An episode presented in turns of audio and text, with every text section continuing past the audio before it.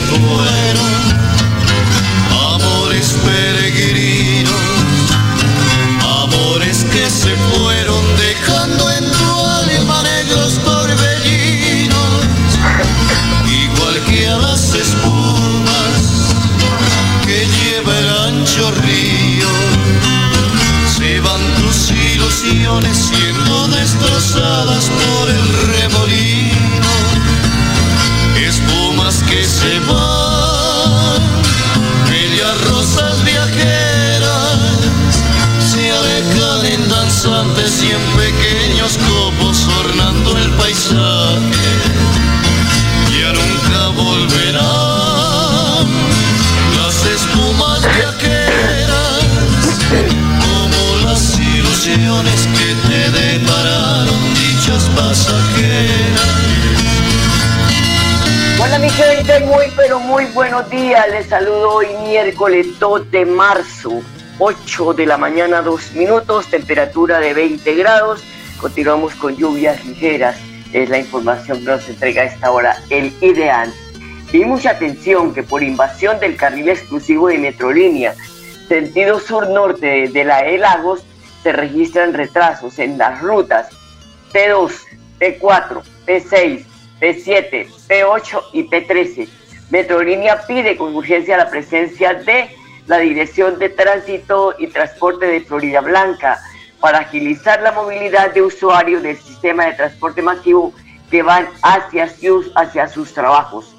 O sea que continuamos con la indisciplina porque lo que estamos viendo en Bucaramanga y en todos los municipios del área metropolitana donde se están pasando las normas de tránsito por la faja.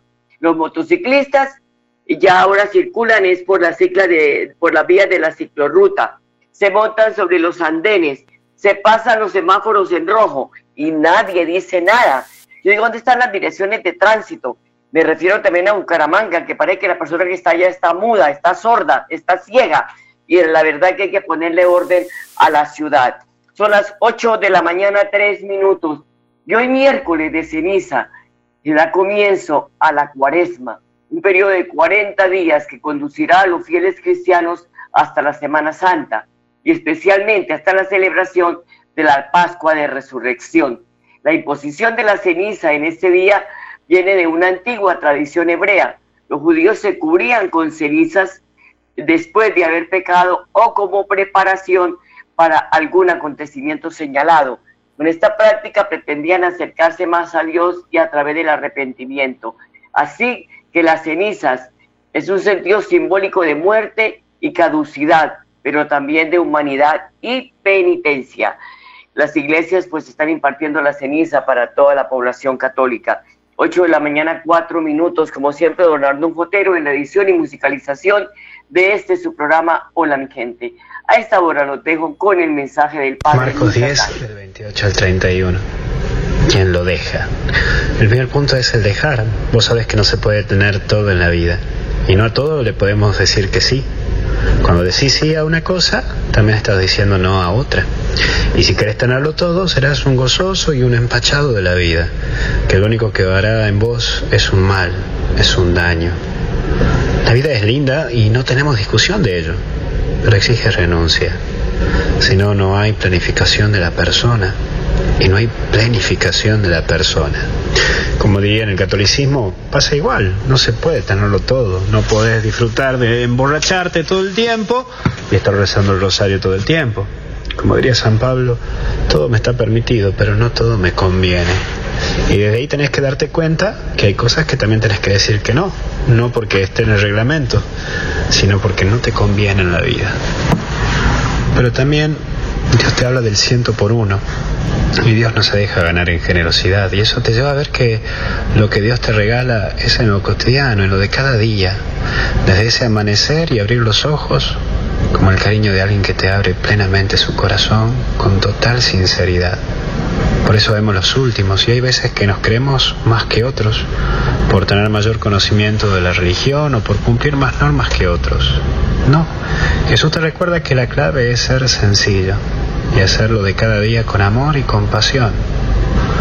Vamos que hasta el cielo no paramos y Dios sigue diciéndote, aquí estoy.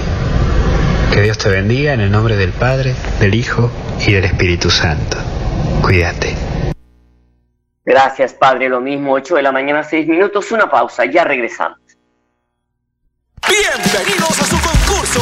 Si tiro,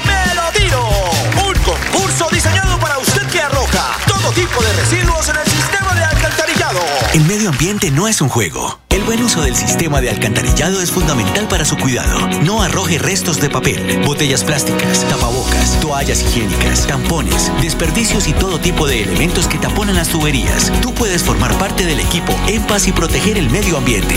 En Paz, construimos calidad de vida.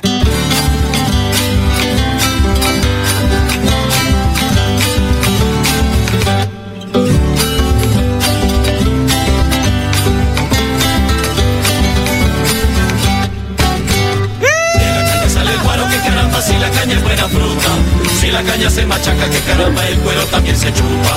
Tú eres la que me decía que nunca me olvidaría.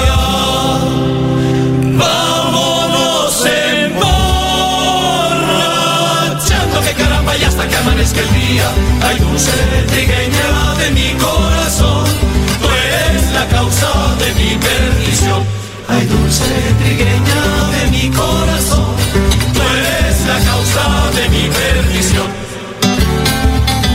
8 de la mañana, 7 minutos, son las 8 de la mañana, 7 minutos. Mucha atención, que continúa cerrada la vía a la Mesa de los Santos por algunos derrumbes ocasionados por el fuerte aguacero que cayó ayer sobre el municipio de Piedecuesta. Exactamente en el sector desde el Hue hasta el peaje La Punta está cerrado totalmente ya maquinaria de Invías y del departamento de Santander están reparando esta vía. Además, ahí hay un concesionario a que le hacen el llamado de atención para que ayude a esta situación que desde anoche pues ha estado allí presente la eh, oficina de gestión del riesgo de la gobernación de Santander a cargo de César García, a quienes los amigos le llamamos chapitas. Son las 8 de la mañana, 8 minutos. El ministro de Hacienda, Juan Manuel Restrepo, hablará hoy en la UDES sobre la ley de inversión social. La disertación se cumplirá a las 9 de la mañana en el Auditorio Mayor de la Universidad de Santander, donde el ministro de Hacienda entablará un diálogo con autoridades, empresarios y jóvenes de la región. El objetivo de este encuentro es que los santanderianos conozcan de primera mano todos los instrumentos que ofrece la ley de inversión social para reactivar la economía, crear empleo y apoyar a los estudiantes universitarios, a las micro y pequeñas empresas, a las familias vulnerables y a los entes territoriales. Así que a las 9 de la mañana estará el ministro de Hacienda en la UDES. Ojalá haya llegado anoche, porque con estos aguaceros, ustedes saben que cualquier aguacero, pues de una vez cierran el aeropuerto. Son las 8 de la mañana, 9 minutos. Luego de la reunión del comité directivo con la alcaldía, y rectores y además delegados de 47 instituciones educativas oficiales, también el comandante de la Policía Metropolitana, la secretaria de Educación Ana Leonor Rueda, pues entrega las conclusiones a que se llegaron con el propósito de ofrecer seguridad a los estudiantes para evitar que ocurran casos tan dolorosos como el asesinato de la estudiante de 15 años. De Bucaramanga, el general Bernal, la secretaria del Interior, y la secretaria de Educación. Conclusiones importantes, se crea un grupo eh, de reacción, digamos, inmediata a través de un grupo de WhatsApp en el que va a estar el señor general y su equipo y los 47 rectores. Se ha definido una línea de atención prioritaria a todas las llamadas y situaciones que se puedan eh, presentar de convivencia y de los entornos eh, educativos cercanos a las 121 sedes oficiales del municipio y también pues esperamos que a esto se sumen las instituciones educativas privadas. Y se ha definido pues una ruta de atención también con la Policía de Infancia y Adolescencia y aquí hago un llamado a los padres de familia a la comunidad educativa. Tenemos que estar muy alertas y también a la Policía Nacional, a la Fiscalía, porque pues hay que hacer actuaciones de inteligencia justamente para poder desmantelar las bandas que puedan estar impactando en temas de microtráfico en los entornos educativos escolares de la ciudad. También he hecho un llamado pues para eh, reflexionar sobre todas estas eh, situaciones y buscar como sociedad cada uno desde sus competencias, pues proteger por supuesto la vida y la tranquilidad de los niños, niñas y adolescentes del municipio. Y de nuevo pues lamentando lo que ha sucedido con Nicole Valentina y bueno, esperando que todas estas medidas pues mitiguen cualquier situación eh, a futuro. En los entornos educativos cercanos a las instituciones educativas, lo que ha evidenciado uno de los rectores y que está en conocimiento pues de las autoridades justamente para que hagan esas labores de inteligencia y pues prontamente puedan desmantelar esas bandas. Los rectores aquí han comentado situaciones en las que hacen ese llamado de atención justamente en esos entornos que rodean a las instituciones educativas. Los rectores han manifestado que los temas de convivencia escolar los están manejando al interior de las instituciones, con sus comités de convivencia, con sus manuales de convivencia, con el trabajo con los padres de familia. Así que aquí lo que está significando este rector eh, de una institución educativa Caramanga es la preocupación en los entornos que rodean, donde presuntamente puede haber entrega de este tipo de sustancias para los niños o los adolescentes de la ciudad y por eso exijo rigor de las autoridades competentes. Hay diferentes horarios. Los niños de grado transición tienen cuatro horas diarias de actividad académica, los niños de primaria tienen cinco horas, los niños de secundaria tienen seis horas, así que hay que hacer un esfuerzo porque en las instituciones educativas está prevista la llegada de los maestros también, porque recuerde que aquí hay las personas que atienden a los niños son los maestros y tenemos que entrar en esa, en esa dinámica. Y me llamaba a los padres de familias que organicen sus jornadas y sus rutinas, pues para que pueda, no podamos, no expongamos a los niños a ningún tipo de Bueno, es la secretaria de Educación de Bucaramanga. Ahora vamos a presentar a la secretaria del Interior, a Melissa Franco, ha, hecho compromiso de un plan de vigilancia pues esporádicas en entornos escolares, esto con el fin de profundizar aquellos problemas de inseguridad que se están presentando. La Secretaría del Interior junto con nuestra Policía Nacional, eh, parte de los compromisos, escuchando la necesidad de los señores rectores, es precisamente hacer más presencia en las entradas y en las salidas de los estudiantes, por supuesto, de la mano de nuestros gestores y de la policía, no al mismo tiempo porque no tenemos las capacidades logísticas, pero sí rotándonos por días y en aquellos lugares donde tengamos mayor afluencia de estudiantes, haremos presencia para hacer el acompañamiento. Los entornos escolares seguros se vienen adelantando unos análisis de la mano de la ONU y la Secretaría de Educación para la articulación precisamente interinstitucional, esto continuará y por supuesto que seguiremos con las campañas de prevención tanto al interior de los colegios como con los padres de familia. Además, la docente Yolanda Roa Camacho, rectora de la Institución Educativa Técnico Nacional de, Técnico Nacional de Comercio, o sea, la Nacional de Comercio Bucaramanga, reconoció que estos espacios son oportunos para encontrar respuestas inmediatas a los problemas de inseguridad en los entornos de los colegios. Son espacios muy importantes que se abren de manera oportuna para poder dilucidar circunstancias y en conjunto poder encontrar solución a los diferentes problemas que aquejan las instituciones educativas y la comunidad en general. Para mí lo más importante en el proceso es comunicación oportuna y comunicación eficaz, que implica pues el aviso oportuno y una respuesta inmediata. Bueno, yo quería pues hacer un paréntesis y salir en defensa de la, no la conozco, no he hablado con ella eh, personalmente, la secretaria del Interior de Bucaramanga, Melissa Franco. Es una hormiga trabajando esa señorita, esa señora. La vemos en toda parte, la vemos donde hay problemas eh, que se están generando por inseguridad. creería que, el Consejo de Bucaramanga no puede esto tomarlo como batalla para hacer política. Esta situación de inseguridad es de todos y aquí tenemos que pues aportar todos. Hay el malestar que por el pago de la recompensa, porque según versiones, estas serían los 50 millones de recompensas cancelada al hermano del hombre que asesinó a Nicole Valentina, porque él fue el que llegó al comando de policía, entregó toda la información para que se diera la captura de este hombre.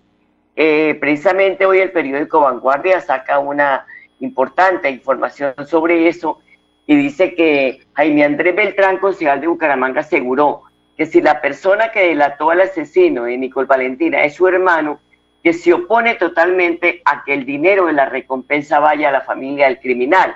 50 millones de pesos del bolsillo de los bumangueses no puede ir a pagar a parar allá, eso sería pagarle por matar.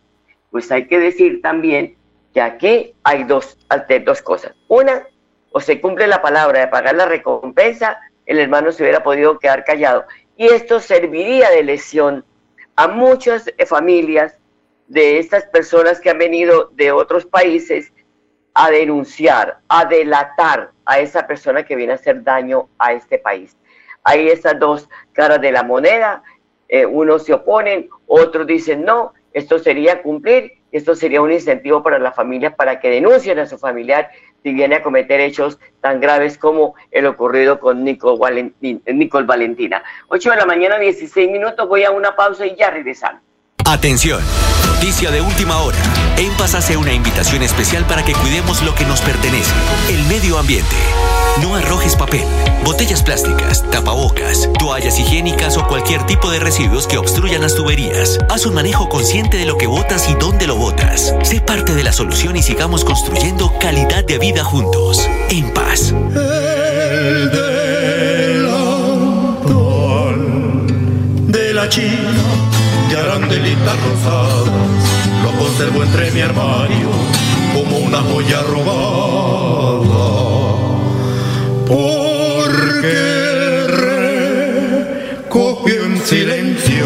8 de la mañana, 17 minutos. El Ministerio de Salud informó que este primero de marzo en Santander se registraron 121 casos positivos de COVID-19 Además, en las últimas horas fallecieron nueve personas por cuenta de la enfermedad. Y la secretaria de Salud de Piedecuesta, Zulay Núñez, en asocio con la oficina de la gestora social, ha dicho que lanzaron una campaña de estrategia para incentivar la vacunación contra el COVID-19 y del esquema regular contra la rubéola y el sarampión. Aquí nos cuenta en qué consiste esta estrategia. Bueno, nuevamente quiero familia y a los cuidadores, a que participemos masivamente de estos puntos que disponemos para ustedes con el fin de vacunarnos contra la COVID-19, contra la rubeola sarampión y completar el esquema de vacunación. Esta vacunación va de 0 a 5 años esquema, niños de COVID de 3 a 11 años y niños de refuerzo de rubeola sarampión de, de 1 a 11 años. De esta manera generamos una barrera frente a las enfermedades y así evitaremos que nuestros niños se hospitalicen. También quiero darles una gran noticia a todos nuestros niños. En cabeza de nuestra gestora social se quiere rifar dos bicicletas, las cuales participarán el día 19 de marzo y el día 2 de abril. En cada uno de los puntos de vacunación que tiene el municipio de Piedecuesta podrán adquirir esta, esta boleta una vez el niño sea vacunado. Recordemos que la vacuna salva vidas. Son las 8 eh, de la mañana, 19 minutos. Claro que sí, las vacunas salvan vidas y estamos viendo que ha disminuido mucho el número de personas fallecidas por COVID y también de contagios. Y cuadrillas ambientales del municipio de Girona adelantan trabajos de poda, macaneo, ornato y limpieza en sectores del Sagrado Corazón, Villavista y Santa Cruz. De esta manera, la alcaldía de Girón avanza en darle una nueva cara a los barrios y de paso advertir a la comunidad la importancia de hacer reciclaje y mantener limpias las zonas verdes. 8 de la mañana, 20 minutos. En Bucaramanga cayó banda Los Carranza. liderada por Aliachenko Olingote, que se dedicaba a robar clientes bancarios y residencias en barrios de estrato 4, 5 y 6 del área metropolitana. El general Samuel Bernal, comandante encargado de la regional número 5, entrega más detalles sobre la desarticulación del grupo de delincuencia común organizada grupo de delincuencia común organizada se dedicaba al hurto, al hurto a entidades financieras, al hurto a viviendas, al hurto de motocicletas y todas sus modalidades. De resaltar es que estos individuos también tenían toda una, una especie de organización de quiénes eran los campaneros, quiénes identificaban las personas, porque estos iban muchos a los, a los establecimientos crediticios, a los bancos.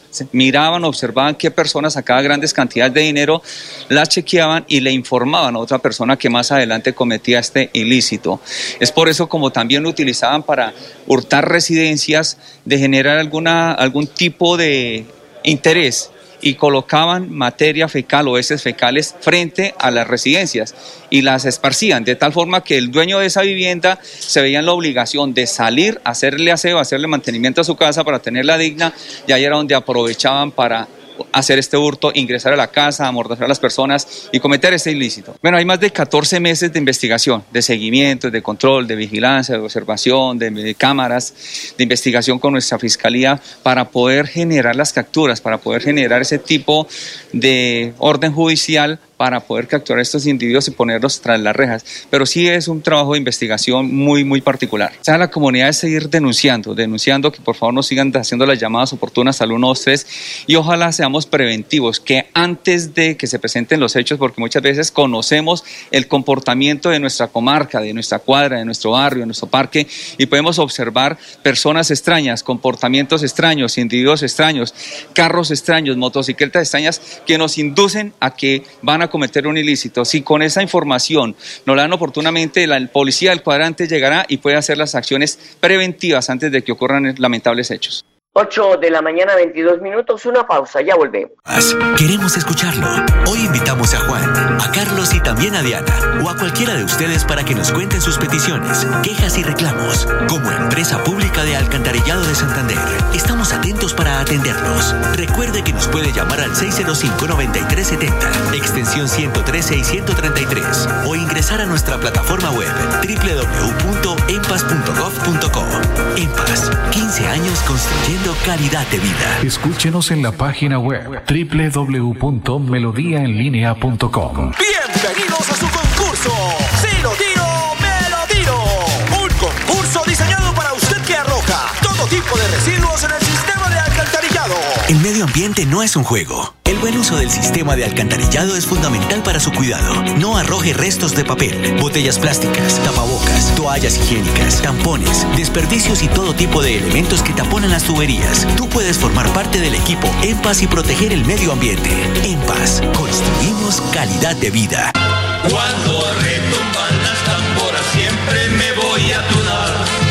Se oye cientos de voces que gritan viva San Juan y despertar. Son las 8 de la mañana, 23 minutos. Mire, hay una realidad.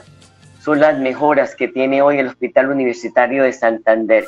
Dice Julián Niño, que es el gerente de la S, de la S, dice que es el resultado del trabajo conjunto con todas las entidades, o de lo contrario, no se hubiera podido lograr lo que hoy se tiene, eh, las nuevas eh, salas de unidades de cuidados intensivos de que se carecía en el hospital y el gobierno nacional pues ha sido muy formal con Santander y dice que se ha demostrado con ese trabajo en equipo, una buena planeación, con un buen seguimiento, cumpliendo los cronogramas para hacer del Hospital Universitario de Santander que siga siendo el más importante del nororiente colombiano.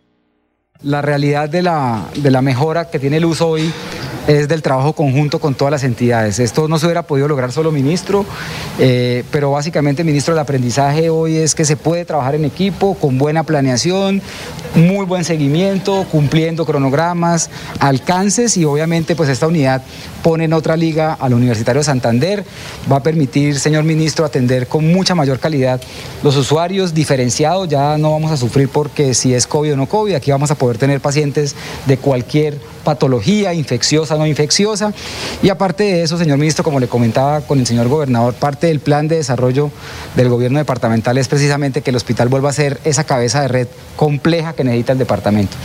Eh, insumos básicos para esto, señor ministro, la aprobación del documento de red era clave que el departamento pudiera tener claras sus rutas y hoy el, hospital ya sabe su rol y sabiendo su rol pues va a poder colaborar muchísimo más para que los pacientes en el departamento tengan la atención que merecen en los tiempos que merecen, con la oportunidad que merecen, pero lo más importante, con la calidad que se merecen. Y ese ha sido un llamado siempre del gobierno departamental en cabeza del gobernador Mauricio Aguilar de que los usuarios del hospital deben ser atendidos con la mayor humanización, la mayor calidad y obviamente que resuelvan sus problemas de salud. Aquí Son las 8 de la mañana, 25 minutos, ya para irnos, pues porque el tiempo se nos agota. Hay que decir que los 10.840 adultos mayores que se benefician del programa Colombia Mayor de Bucaramanga ya pueden reclamar el subsidio correspondiente al mes de febrero. Óigase bien, el pago WA ya desde el 28 de febrero iniciaron hasta el 11 de marzo próximo. Angélica Alcaraz es la coordinadora del programa de atención integral a personas mayores de la Secretaría de Desarrollo Social y así lo confirma. Así que pueden eh, pues acercarse a los puntos de pago para que cobren pues esta eh, mesada y recuerden que para cobrar el subsidio a través de un tercero deben presentar algunos requisitos, que es eh, poder, poder eh, original autenticado ante una notaría, esto con vigencia menor a 30 días. El documento se debe, debe indicar claramente que el beneficiario es quien otorga la autorización expresa para que el tercero reciba eh, a, nombre, a su nombre el pago del subsidio. El poder deberá estar firmado por el beneficiario y el tercero autorizado, tener estampada la huella dactilar de ambos, así como registrar su número de cédula de ciudadanía.